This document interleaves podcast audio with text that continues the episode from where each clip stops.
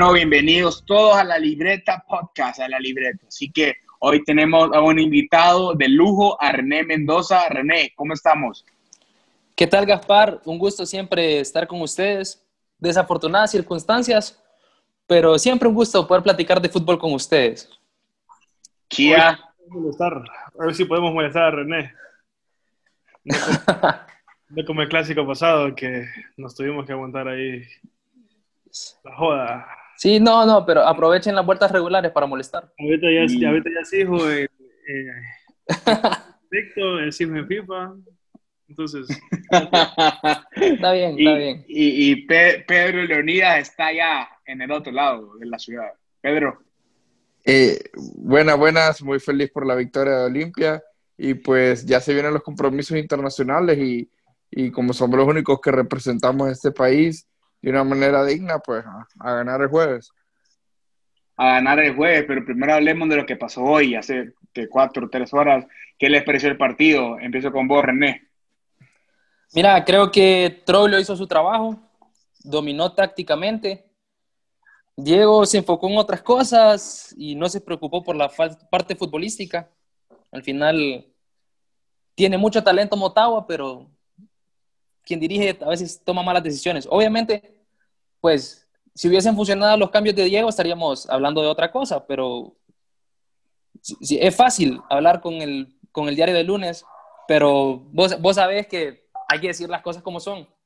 Al final, Motagua, pues, no, no fue dominado por el Olimpia, pero no aprovechó las ocasiones de gol, sobre todo al inicio del partido. ¿Y ustedes creen realmente que, que ustedes piensan igual que, que, René, Pedro y, Chía, que el Motagua tuvo sus oportunidades, que se, que, se equivocó, se, se equivocó la Barbie, ¿qué piensan? Yo la verdad vi un Motagua muy diferente a lo que de los pocos partidos que he visto de Motagua, lo vi un partido, o sea, igual o peor que el partido que jugó contra Comunicaciones. O sea, un partido aburrido que, o sea, que sus jugadores no salen, o sea, no proponen nada, pues. Juegan porque juegan y, están pues, a jugar entre ellos porque llevan que 3, 4 años jugando igual. Y, pero el juego, o sea, o sea no, no, no da nada de avance es como un Barcelona, pues, algo así lo veo yo. idéntico, idéntico. No, estoy totalmente de acuerdo con lo que dice Chía. Eh, la verdad es que no veo como un desarrollo en la idea futbolística de Diego Vázquez. Eh, para mí se ha concentrado mucho en el show y pues al tener un entrenador como Pedro Trolli obviamente le va a comer el mandado y se ha adueñado de la liga. sin duda. Te digo que respondas con todo, René.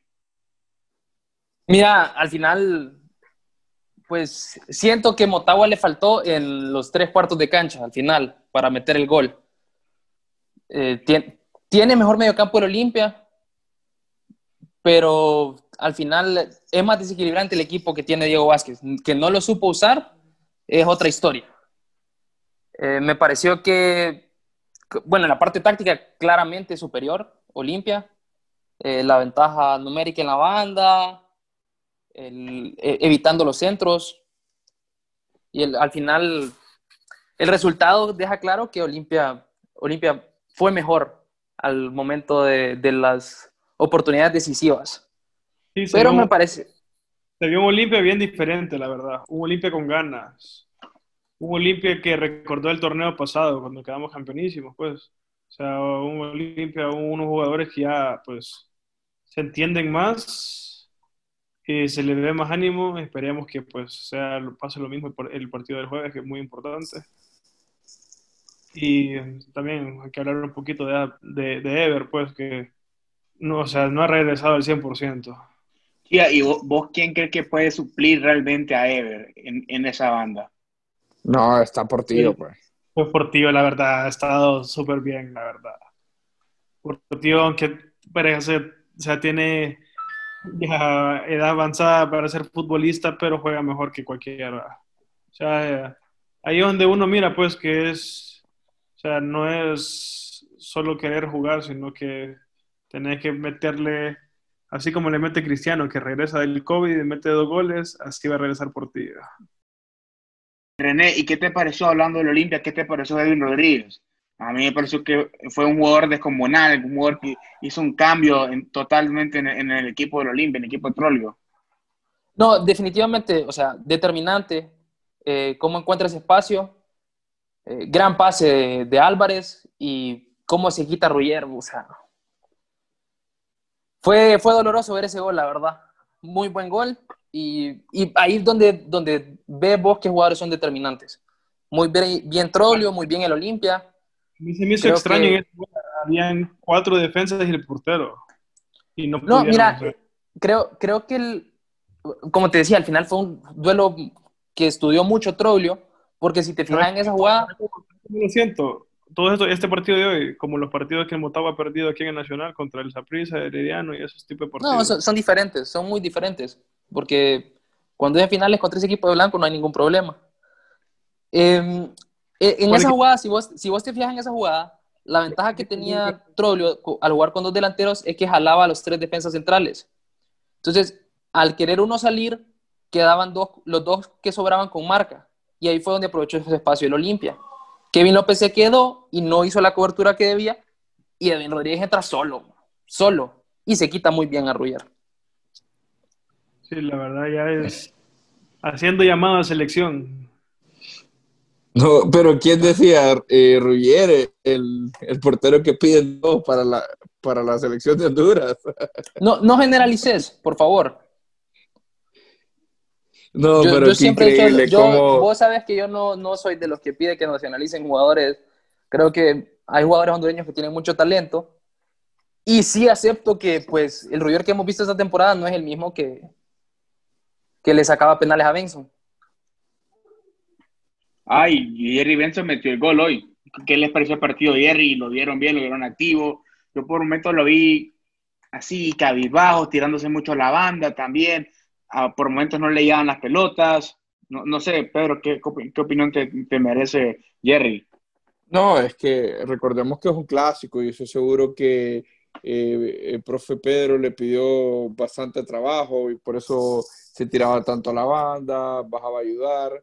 Eh, en esa clase de partidos, los delanteros muchas veces sufren con eso de meter la pierna.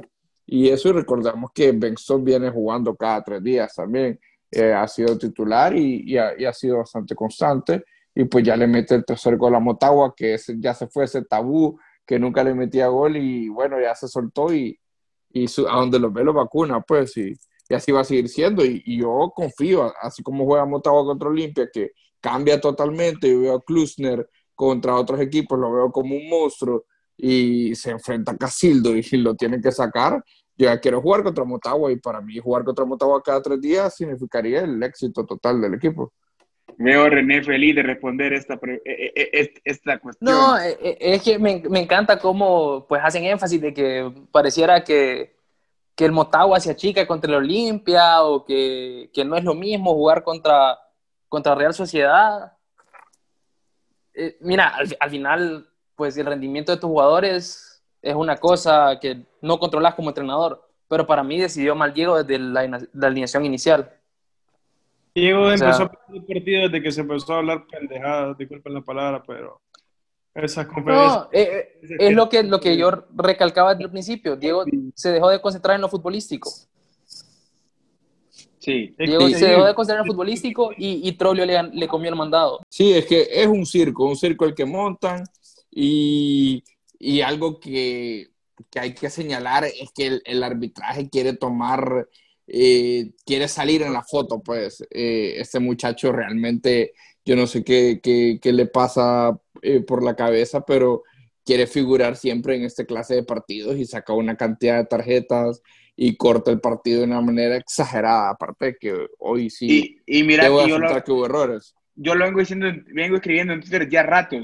En, en, un, en una liga normal, los entrenadores no acumulan amarillas. En esta liga todos los entrenadores acumulan amarillas, o la mayoría acumulan amarillas, y se les dice, y ellos hablan contra el arbitraje, que se concentren en el fútbol. Primero que todo, que se concentren en el fútbol. Después que puedan dar eh, cosas, cosas pequeñeces, pero que hablen de fútbol. Hay suficientes deficiencias en el fútbol y estos señores se están concentrando en el arbitraje. Ahora, ¿incidió el arbitraje? ¿Ustedes creen en el resultado?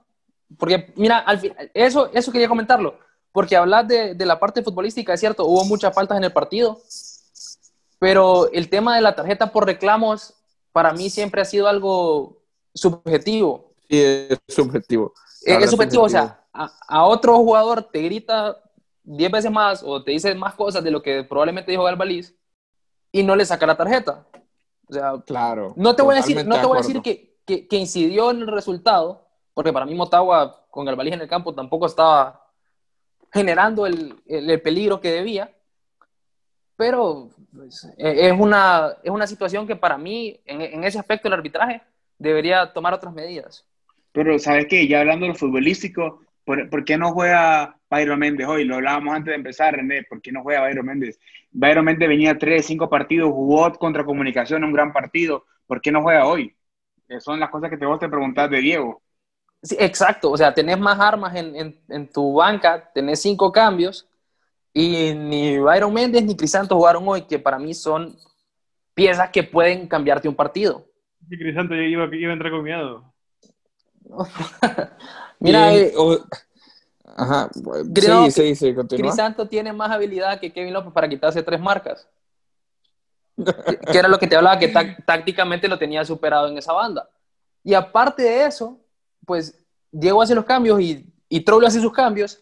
Sergio Peña pierde un balón, el cambio que hace Trollio lo recupera y le da el pase al otro cambio que hace Trollio para sentenciar el partido. Así pesa la decisión de un técnico. Ahí está claro. Pedro. Claro, pero piden a Byron Méndez, ese muchacho un exjugador. ¿Cómo lo van a pedir? ¿Cómo va, ¿Cómo va a jugar Byron Méndez contra Carlitos Pineda? Por favor, es regalarle más el partido al Olimpia, si ese muchacho es un exjugador. Ese muchacho juega en Motagua porque no tienen capacidad económica para traer a alguien que... Eh, a, a, alguien que estaría en la banca, como los extranjeros del Olimpia. No. no a, ese, ese, tipo de capacidad económica querés. Si querés apostemos de que. No, no, no, pero estás hablando de capacidad económica. No, pero estamos, estamos hablando de capacidad económica. Para tener jugadores en la banca, ¿querés traer extranjeros? Mira, tener capacidad o sea, económica para eso. Estás hablando, o sea, Cristian Maidana es, está lesionado. Y estoy seguro que Garrido sale de titular el jueves contra Managua. Dale. Estoy totalmente seguro. Pero Byron, ese Byron Méndez es un exjugador, por favor. ¿no? O sea, no, no, no importa quién, a, a, a quién meta. Imagínate Sergio Peña. ¿Dónde va a ser ese hombre? ¿De dónde, ¿Quién le ha dicho que es jugador profesional? Yo quiero preguntarle algo seriamente a René. Ajá. ¿Vos estás seguro? ¿Vos estás... ¿Vos, ¿Vos estás seguro que el proyecto de Diego Vázquez le queda más de un año. Mira, el proyecto de Diego Vázquez viene de ya mucho. Yo desde, el. La, la, desde la vez anterior, desde la vez anterior que me invitaron, les dije que para mí Diego podía ser más ganador y te digo que otro entrenador con este equipo estaría haciendo más cosas.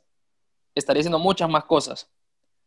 No Ajá. te voy a decir, sáquenlo, porque siento que es muy apresurado, va primero de la pentagonal que le toca, no está jugando mal, su piedra de tropiezo al final es el Olimpia. Y por, y, y por un tema de táctica, porque ahí sí, para mí Diego pierde el partido.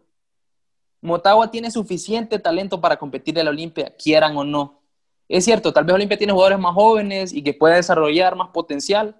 Digan lo que digan, el medio campo de Motagua es el único que le puede competir al medio campo de Olimpia. En defensa, pues sin las lesiones, Olimpia se podría ver mejor, pero Motagua también ahí creo que tiene más plantel, tiene mejor calidad.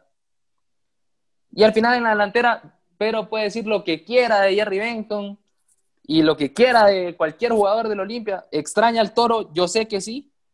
Entonces no me vengas con cosas que no. Claro, es que. Motagua es, con, sea... un, con, un, con un abuelo que le dicen popularmente es un máximo goleador. ¿Por qué? Porque juega bien. Pero cuando juega contra Olimpia, Diego, no digo que el equipo, se olvida de jugar contra Olimpia. Y habla de los árbitros desde antes, habla de las ventajas del rival. O sea, quiere, quiere enfocar la cámara en otro lugar. Y abre el paraguas desde una semana antes. Entonces, vos siendo técnico... René es como que se está escudando de lo que puede pasar, lo que va a pasar. Sí, y, y ahí, o sea, como entrenador tenés que tomar la responsabilidad. Si sos el entrenador del segundo equipo más grande del país, quieran o no, y está bien, díganme que mucha distancia hay, díganlo, pero somos el segundo. No podés estar con eso. Si querés ser el más grande, tenés que ganarle al más grande. Y como les dije la vez pasada, en cuanto a grandeza, Olimpia superior.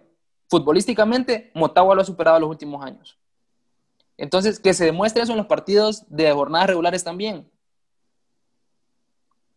Sí, hay algo que hay que felicitar a ambos jugadores y hay que, o sea, hay que decirlo, la cantidad de goles que marcó Rubilio hoy, eh, o sea, 115 goles en Liga Nacional y Jerry Benson 106. Espero que, que sigan con su legado y que, y que continúen marcando goles porque ustedes saben que a mí me preocupa bastante la, la selección nacional y ambos son jugadores que se pueden tomar en cuenta. No sé qué piensan ustedes de estos jugadores de cara a un proceso eliminatorio. son buenos jugadores banca para, para el proceso de, de Fabián. ¿Vos, vos, crees que lo, o sea, el titular, a quién pones? Mira, de titular pongo, pongo a la tripleta que le hacía estragos a Motagua.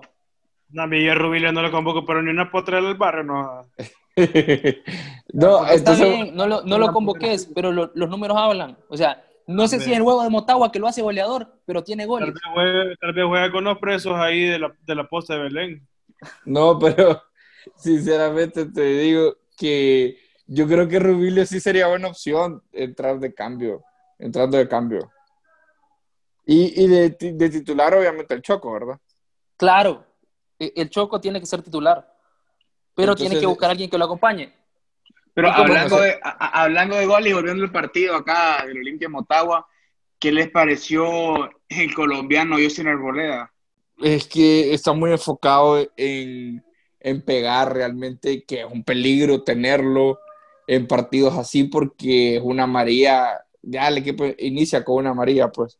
Eh, desde la, entrada, yo vi que hizo una entrada como al minuto 2, minuto 3, yo dije, uy, este tipo se va expulsado pues no fue así, pero realmente lo condiciona bastante su manera de jugar, que siempre va como muy al, al roce, al golpe y a veces con mucha mala intención. Pero aporta, aporta en la parte táctica, por eso creo que lo metió, metió Troglio. Sí, jala, bastante marca, sí. Exacto, te, te, presiona la defensa, Motagua con esa línea de tres, pues mientras más delanteros les pongas, más difícil es que hagan que, hagan la basculación del equipo. Y cuando tenés jugadores que se van y se olvidan de defender, como Kevin López, es bien difícil que, que tu equipo se recupere rápido. claro, porque a Kevin López. No, mira, lo dije de la vez pasada que me, que me invitaron. Ese muchacho eh, no es un mal jugador. No, no, es, no, no lo voy a categorizar como malo porque, pues, aporta al equipo pero hay mejores jugadores en el Motagua. Félix Crisanto, Wilmer Crisanto, ¿quién más? No, en esa posición. Ah, ahí, ahí, e, esa es la competencia que, que puedes ponerle. Considero que, que, pues, al menos de cambio, o sea, le, le, vas a dar 90 minutos a un brother que no ha hecho nada, que lo tienen neutralizado todo el partido. Vos como entrenador, Gaspar, harías el cambio analizarías el partido desde, esa perspectiva, que tu, tu, eje de ataque es ese y te lo están neutralizando, ¿qué haces? No puedes comparar con Diego, más Gaspar es grande, más Diego no sirve. Estamos de acuerdo, por eso le pregunto a alguien que sabe. mira, ¿sabes qué yo haría yo? Yo, cambio mi, mi, forma de atacar, pero no puedes cambiarlo en el partido, así que tienes que buscar un jugador que tenga la, la que, que, venga con el plan de juego que vos te habías diseñado previo al partido. Y un, jugador parecido son los, uno de los Crisantos, pues. Por, ahí iría yo, un jugador que ataque los costados de la misma manera. Y, y a, eso, eso ahí sí le doy crédito a, a Chía, que decía que, que, le recuerda al Barcelona, el Motagua. Y, y, pues Pedro se, se rió probablemente de eso. Pero es cierto, o sea, no hay variantes. Siempre quieren jugar de la misma forma. Y lo, lo triste, desafortunadamente, es que querés seguir jugando de la misma forma porque te ha dado resultados. Sí, no, y René, pero es que van a jugar así. Y, el último partido de Diego Vázquez va a ser así. Va a jugar por los costados. No sé cuándo va a ser el último partido de Diego Vázquez, pero no, estamos hablando que se va, porque ustedes le tienen un gran respeto, un gran cariño y, los ha llevado donde los tiene.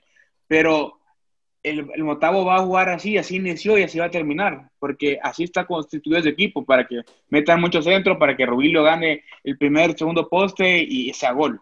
Así está hecho el equipo. No, y, ha dado resultados, lo que hablábamos. O sea, le ha funcionado, lo va a seguir haciendo, y, pero, o sea, ahí es donde no sé si es que Diego les limita la, la libertad a sus jugadores creativos. Eh, por ejemplo, ves a Garbalí que tal vez estaba muy amarrado eh, con la marca, no sé si al final tal vez fue algo táctico por parte de, de Troilo que lo neutralizó, al final pierde la cabeza, lo expulsan. Y además acordémonos que estos partidos que son tan cerrados, hay muchos duelos individuales en el medio campo, lo que vos estabas diciendo. Entonces, si yo te freno, voy a ver por dónde ataco y si no, voy a ver por dónde me voy a defender también. Todo, todo cambia, yo llevo un, plan, una idea, pero todo cambia cuando entro a jugar. Todo, la dinámica totalmente cambia. No, y, estoy molesto con el resultado porque pues perdimos contra el Olimpia pero al final, esto es a largo plazo. Si Diego queda campeón, no se va a ir. ¿Crees que terminen primero las la, del grupo? Mira, lo que veo complicado es esa jornada contra el Vida. Ese Vida. Ese Vida juega, Eso siento que son los puntos que podría perder, perder Diego y el Motagua. Pero de lo contrario, Motagua ha venido jugando bien, ha sido constante pero se, olvida de jugar ese buen fútbol cuando el equipo está de blanco al otro lado. Ah, y para, ajá, Pedro, dale. Quiero, quiero que hagamos una dinámica. ¿Quieren que les diga una noticia buena o una noticia mala? Una noticia buena. Ok. No, no, no. Una noticia buena es que el Choco Lozano, que obviamente salió del Olimpia, jugó 72 minutos contra Sociedad Deportiva Eibar, eh, fue titular, se ha ganado la titularidad del Choco y pues eh, figuró bastante bien. La mala es que ningún jugador eh, legionario de Motagua jugó en Europa. Otra, otra, otra, otro jueguito. ¿Otra noticia buena o una noticia mala? La buena, por favor. Bueno, la buena es que Brian Moya debutó goleando en Angola y su equipo ganó 3 a 2 con gol de él. Y obviamente jugador del Olimpia. La, la, mala es que no figuró ningún motahuense en Europa. Ahora quieren otra noticia buena o una mala. Escoge René. René está enojando. No, no, yo, yo, estoy tranquilo. Lo que me parece irrelevante es que esté sacando el, el debate de contexto porque al final solo, eh, solo eh, para, esos son jugadores legionarios de la selección nacional, o sea, van a aportar salieron del Olimpia, salieron Sí, y está bien, pues. O sea, ¿en qué momento se ha negado que Olimpia tiene mejores procesos que Motagua? Ok, ahora solo te quiero preguntar algo. ¿Qué tenés que hacer mañana, lunes a las 3 de la tarde, 2 de noviembre? Voy a estar trabajando tranquilamente. Bueno, entonces te voy, a pasar, te voy a pasar un link para que mires a el Toro Benguche y a Alberelli jugar contra el Benfica de Portugal. ¿Qué, opinión tiene esto para René? Siento que, pues, claramente los, los colores de Pedro resaltan y me alegra que, esté contento con la victoria, pero al final vamos a ver si el, número, el, el número que anda Chi en su camisa brilla o es el del vecino. No, yo, yo realmente, ya para despedirme, estoy bastante contento por este fin de semana, lleno de legionarios olimpistas y bueno, con la victoria, pues que quiero jugar contra Motagua cada tres días, sinceramente. Chía, nos despedimos. Bueno, eh, ahí a los que están escuchando, pues ahora a prepararnos para el partido contra el Managua. Y pues que sea pues un equipo que venga a proponer, pues que no sea un, equipo como Mutagua que solo venga a insultar desde antes con los árbitros a meterse. Y que, no hagamos treinta y pico penales y nos toque a penales. No, no, No, me, me- me gusta que hablen así ahorita en las, en las jornadas regulares. Le lanzo un Sí. reto a René a la prisión olimpista. Ah, otra cosa, otra cosa, otra cosa. Ayer hubo, fue Halloween, ¿verdad? Entonces ahí salió el fantasma en el 31. Solo eso.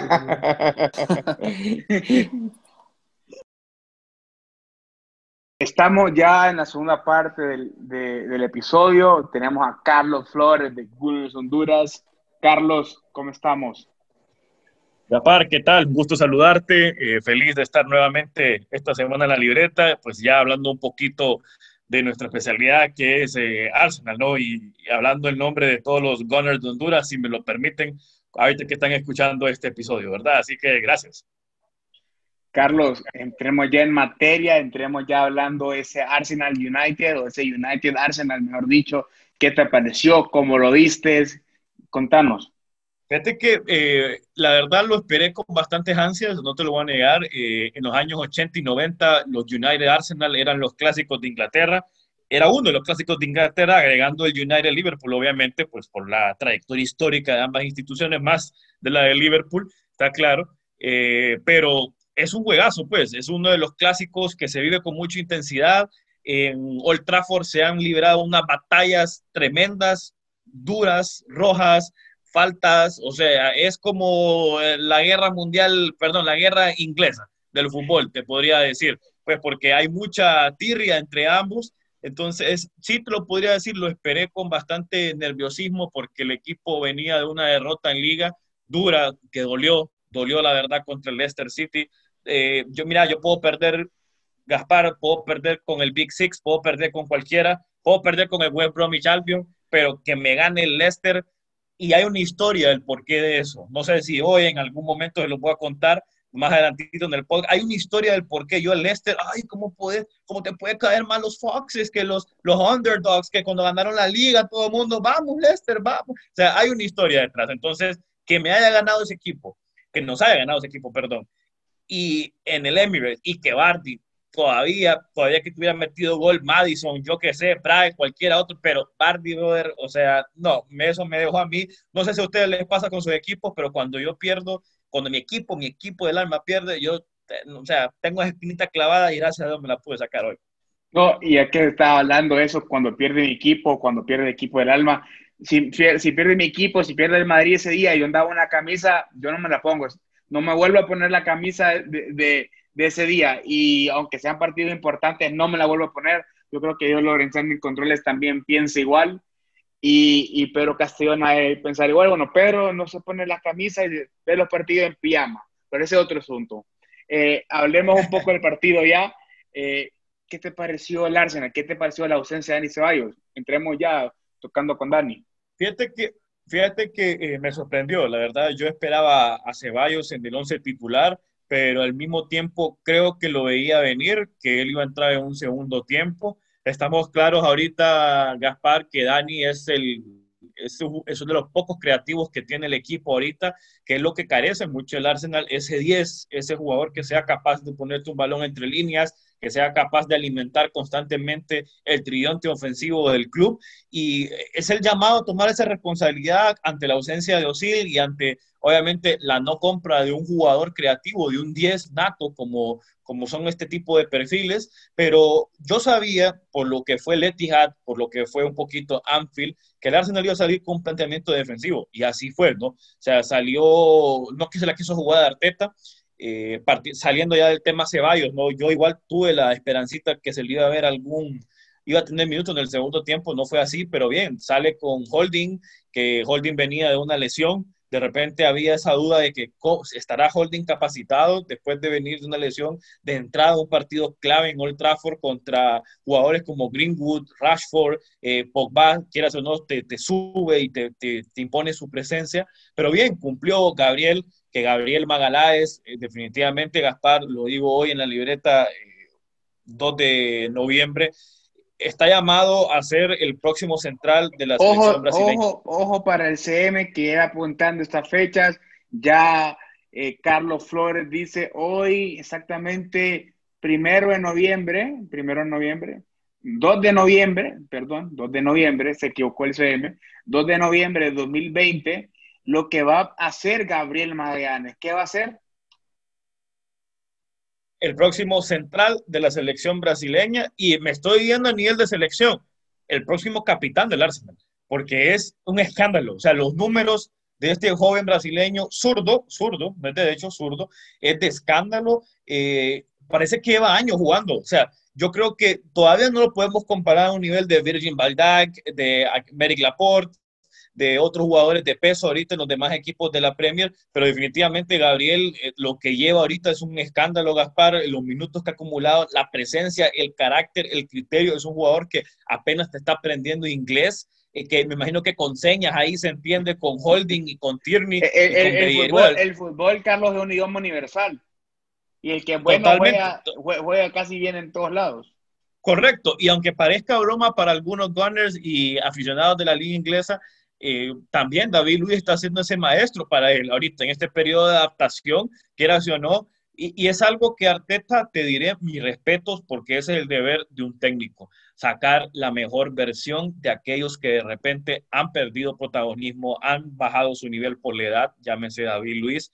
Y llámese William también, como lo ha recuperado para, para este Arsenal. Correcto, o sea, William venía eh, por los suelos del Chelsea, ¿no? De no tener minutos, ya de ser descartado, pues obviamente por los jóvenes talentos que tiene Chelsea en esa posición. Llega al Arsenal con toda la confianza del mundo a afianzarse en una posición que en teoría le pertenecía a Nicolás Pepe, pero que ya Pepe no, yo veo muy difícil que Nicolás le arrebate esa posición a William, a no más que sea por alguna lesión, e inclusive Bukayo Saka tiene preferencia en esa banda. Te digo, Bukayo es un jugador perdón que le interrumpa, pero en los, partidos grandes, quien ha jugado es William.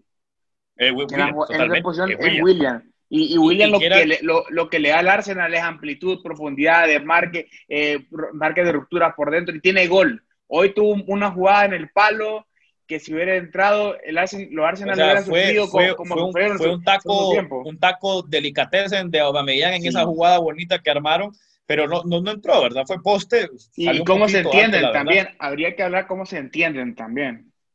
Correcto, correcto. Entonces, yo creo que William, a pesar de su edad, también es un jugador que te puede ocasionar peligro en cualquier momento. Su experiencia en Champions, su experiencia en otro club que no voy a mencionar el nombre de Inglaterra, eh, pesó en su momento pero lo ha hecho bien, lo ha hecho bien. Entonces, jugadores como William, darle la confianza, a pesar de la edad, tener minutos. William, vos lo decías, te da esa amplitud, te puede dar gol, te puede clavar un gol de tiro libre, un disparo de larga distancia, que ya lo ha hecho muchas veces en la Premier League.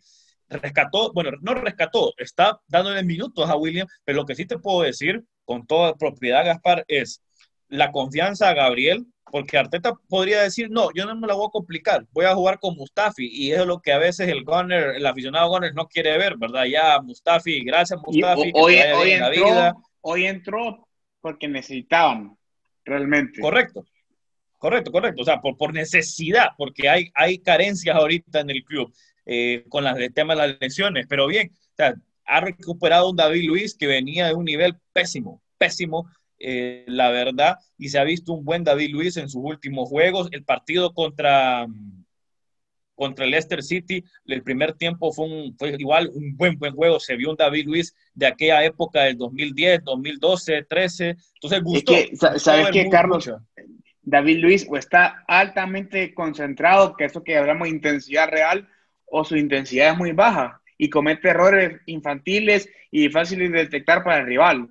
Y otra cosa que quería preguntarte, ya que veo que va encarrilado por ahí, Tomás Partey. ¿Qué te parece Tomás Partey al lado del Neni? Que, ¿Cómo te, gustó ese equipo? Recuperando mucho, acosando mucho al rival y atacando por fuera también el Arsenal. Mira, lo de Partey no me extraña, es un jugador top. Creo que en su posición está a nivel top 5 a nivel mundial, lo podría decir. Tomás Partey fue un fichaje de lujo del Arsenal, no solamente por el precio, por su alto precio, perdón, pero un jugador que te traía mucha experiencia en Champions League, que te venía de jugar en un Atlético de Madrid bajo una filosofía muy interesante que se adapta bien a las necesidades que, que, que la redundancia, que necesitaba el Arsenal en este momento, y ese es Tomás. O sea, es el, el, el encarrilado a ser el Patrick Vieira del, eh, de la actualidad, de lo que el Arsenal ocupa ahorita, me gustó mucho, como te dije, el Arsenal venía pecando de dos cosas, carencia defensiva, pero una carencia defensiva brutal, brutal. O sea, horrible Gaspar, horrible a nivel defensivo. Ya se ha corregido con el fichaje de Gabriel. Creo yo que puedo estar tranquilo teniendo ese hombre ahí atrás, defendiendo con en su línea de tres y Tomás Partey, que es ese equilibrio que necesitaba y Tomás no te anda con cuentos. El man te recupera rápido, pum, el man es rápido. Es defensiva, es un jugador defensivo, pero te recupera balón y rapidito él busca a quién alimentar y obviamente tiene, pierde balón, recupera rápido. Ese es un jugador que necesitaba el Arsenal, con garra, con filo, que es lo que no teníamos ahorita. Chaca, sí, te venía haciendo eso, pero Chaca... Es como un Sol Campbell también para, para ir, para Rivera, Sol Campbell, todos estos jugadores que tenían garra, que tenían filo. Y me encanta, y me encanta que lo mencionas. Me encanta que lo mencionas porque Gabriel, Gabriel, no sé, o sea, puede ser el nuevo Colo Touré de la época de los Invencibles, el, el, Sol Campbell. No sé si estoy exagerando, pero es lo que estamos viendo ahorita y estamos encantados. Y bien, Tomás Partey, el Patrick Vieira, te lo puedo decir, con todo criterio. Obviamente, Vieira tenía más gol, más gol. Vamos a ver Partey si, si lleva a ese nivel de darte ocasiones de gol también. Pero bien, me gustó. Yo te soy, te soy sincero, me gusta más Partey Chaka, pero lo del Neni hoy, Gaspar, o sea, con una, clase, una clase hoy, una clase en el campo. Te lo digo, Gaspar, lo del Neni hoy, minuto 91 y corriendo como que fuera un niño en los nacionales de fútbol, o sea, que de yo, y esto qué es, este loco, dije yo, pero él corre con criterio. O sea, no, no, es, no, es, es, es, no solamente, ay, es que él corre como carro loco, no. O sea, y no solamente el correr, sino también la labor defensiva que tuvo hoy en un partido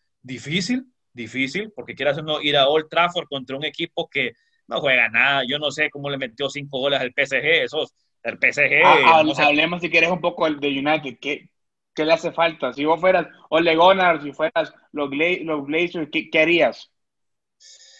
¿Sabes lo que ocupa el United? Un entrenador de verdad.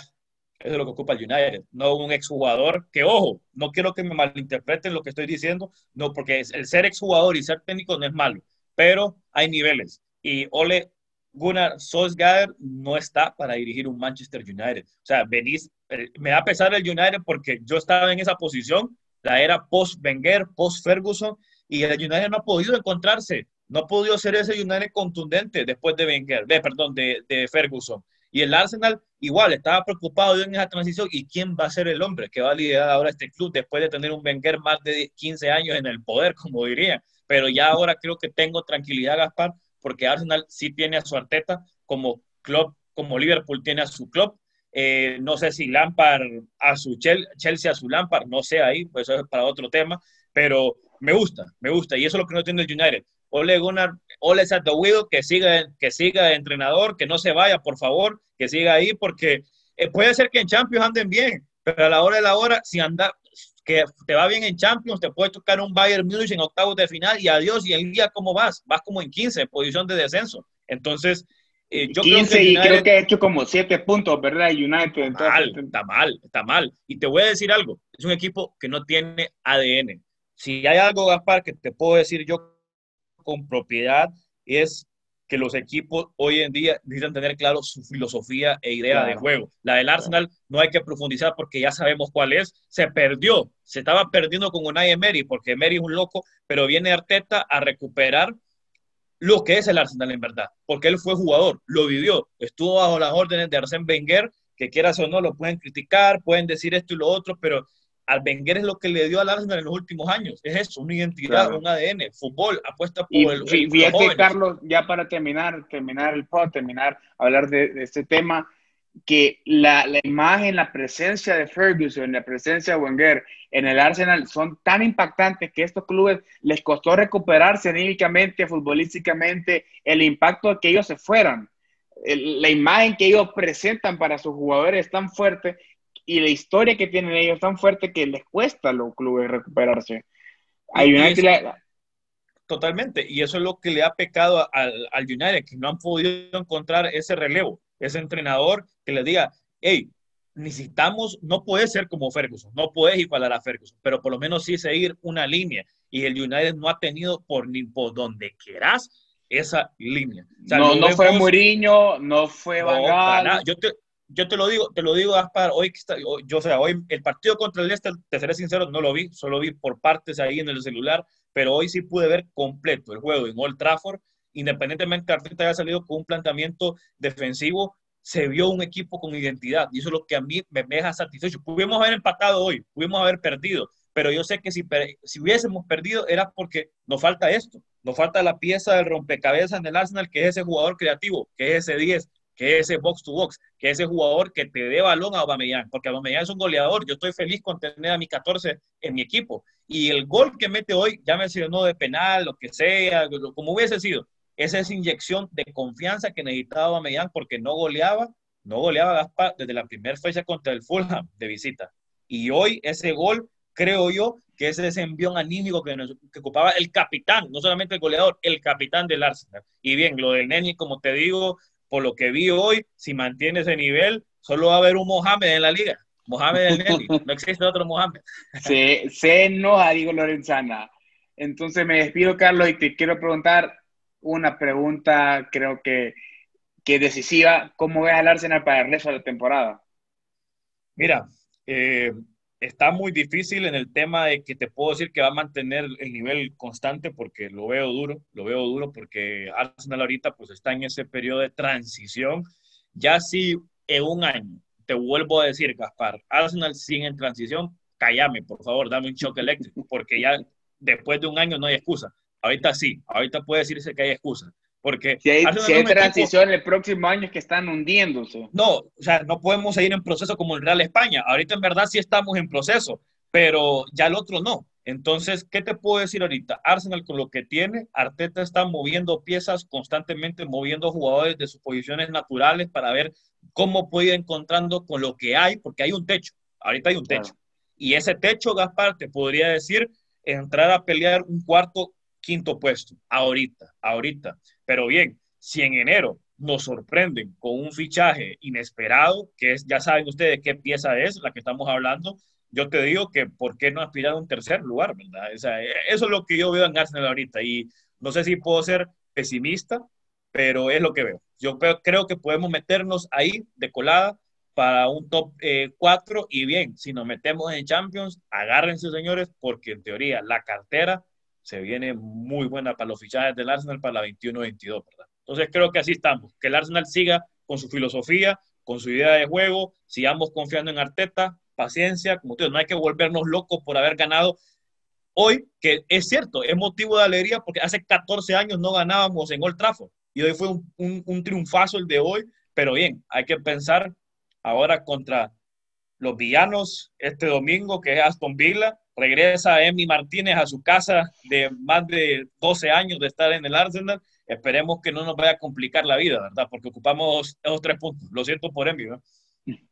Bueno, así nos despedimos, nos despedimos de Gunners Honduras, de Carlos Alberto Flores.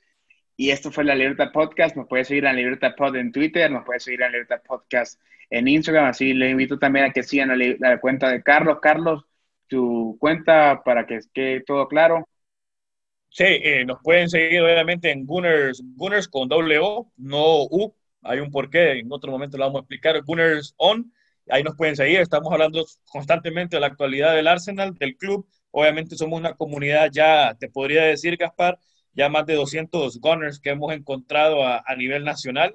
Y bien, seguimos creciendo y sabemos que hay más adeptos que iremos encontrando mientras el Arsenal siga ganando, porque hay unos que son de estadística, de resultados. Pero bien, lo, feliz es eso de que somos un grupo unido y hoy pues en el chat de Gunners fue toda alegría, ¿verdad? Así que esperemos que se mantenga eso.